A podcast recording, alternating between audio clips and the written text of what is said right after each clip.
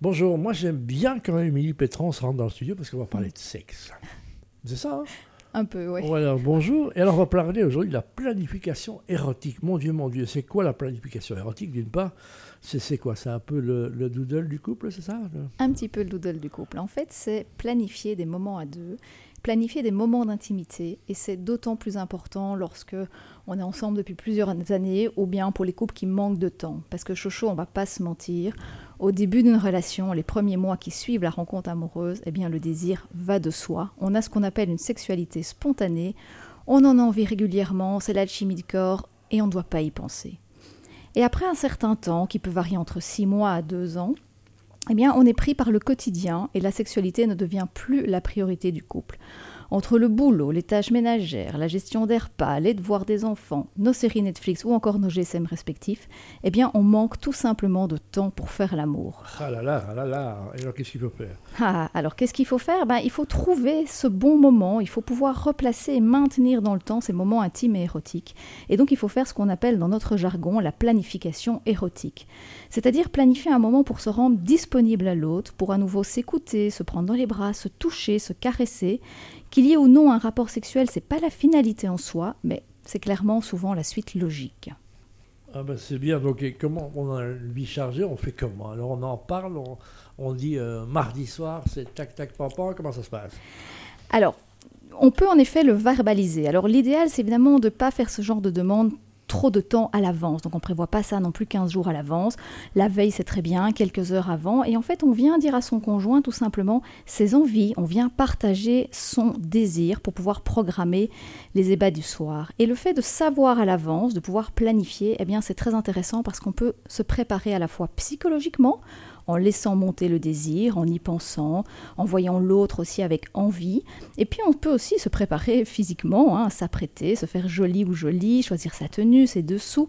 Et donc c'est très important. Donc on ne fixe pas un jour déterminé, on ne fixe pas une fréquence déterminée, mais on planifie quand même à l'avance, sans règle sur le jour et l'heure, un moment qui doit rester évidemment un moment de joie partagée. Voilà, pas besoin d'avoir un, costume de Superman hein, non plus. Donc, euh, Et alors quand tu proposes ça à tes clients, j'imagine que ce n'est pas facile à dire ou à accepter, si? C'est pas toujours simple en effet pour les patients parce que les, couples souvent ils sont mal à l'aise avec cette prescription et ils m'expliquent que pour eux faire l'amour ça doit être quelque chose de spontané, de naturel, ça doit venir comme ça.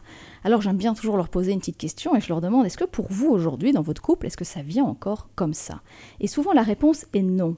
Et puis lorsque je leur demande est-ce que vous planifiez parfois des sorties, un cinéma, un resto ou encore des vacances? Eh bien là la réponse est toujours oui. Et pourtant, ça n'enlève en rien le côté joyeux, spontané et l'expérience qu'ils vont vivre, même si ces sorties sont planifiées. Et puis, dernière chose, j'aime bien aussi leur rappeler aussi que lors de la phase de séduction, hein, la fameuse découverte, euh, le début, la lune de miel, eh bien, on se donnait des rendez-vous, on faisait ce qu'on appelait chocho des dates. Et ça paraissait tout à fait naturel, et pourtant, c'était bien planifié. Voilà, si elle dit chocho, c'est parce qu'on n'a pas eu de date ensemble, je le précise. Hein. Alors, dans les croyances qui véhiculent, on dit souvent que la sexualité et la spontanéité vont de pair. Hein. On en a déjà parlé, c'est pas toujours ça. Mhm. C'est une fausse croyance, alors? Oui, en quelque sorte. Et c'est certainement une fausse croyance après, justement, les débuts du couple, puisqu'après plusieurs années, eh bien, cette spontanéité, elle est finalement plus rêvée, plus fantasmée que réelle. Parce que pour faire l'amour spontanément, eh bien, c'est pas toujours systématique dans le couple. Il faut évidemment être deux à décider qu'un débat aura lieu, et on n'est pas toujours sur la même longueur d'onde, on n'est pas toujours sur la même envie en même temps. Donc dans les faits, ce qu'on voit, c'est que les couples qui parviennent à sortir de ce mythe, de cette fausse croyance, et qui créent des moments intimes planifiés, ben, souvent sont plus épanouis sexuellement. Ah bah c'est très bien. Donc on peut fixer que tous les mardis, parce qu'on sait qu'il n'y a pas, il y a pas paddle, il n'y a pas machin, c'est le, jour où on s'est dit allez, on, met ça en priorité. C'est un peu ça qu'on peut faire? C'est un petit peu ça. Alors il faut éviter hein, le, tous les mardis hein, ou tous les samedis, parce que là on rentre évidemment dans quelque chose de plus euh, de l'ordre de l'obligation. On peut faire et, son mardi à lundi quoi. On peut faire passer du mardi au lundi, exactement. Mais on verbalise, on donne à l'autre la clé et l'information qu'on a envie de lui. Ça c'est vraiment très important. Et donc, quand on rentre, on sent que, voilà, c'est plus les moustillements, les, enfants sont, sont, sont, dans la cave alors. Hein. les enfants sont dans la cave, il y a une baby-sit, il y a tout ce qu'il faut.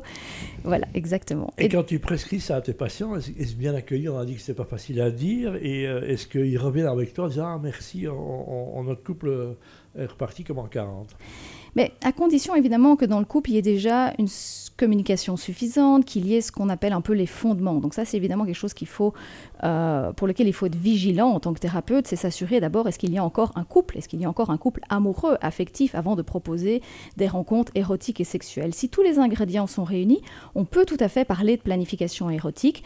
On s'assure aussi qu'il n'y a pas un des deux membres qui est tout à fait en panne de libido ou en panne de désir, parce que là, avec cette injonction, ben, ça, ça peut engendrer plus de stress, d'appréhension plutôt que de l'excitation.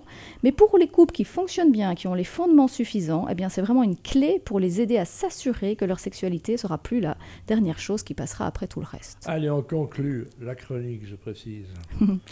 Alors, pour conclure, je dirais que, enfin, je rappellerai en effet qu'il est important de sortir de la croyance que la sexualité doit toujours rester spontanée.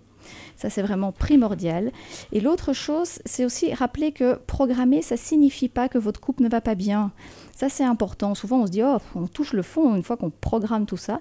Non, c'est vraiment une façon de s'assurer qu'on va prendre du temps pour sa vie amoureuse, car celle-ci nous importe et reste une priorité à nos yeux. voilà, comme on peut dire ce soir, pas de télévision, on va lire ensemble. Voilà. Exactement. c'est ça la vie. Hein. Merci, Émilie, à bientôt. Merci à toi.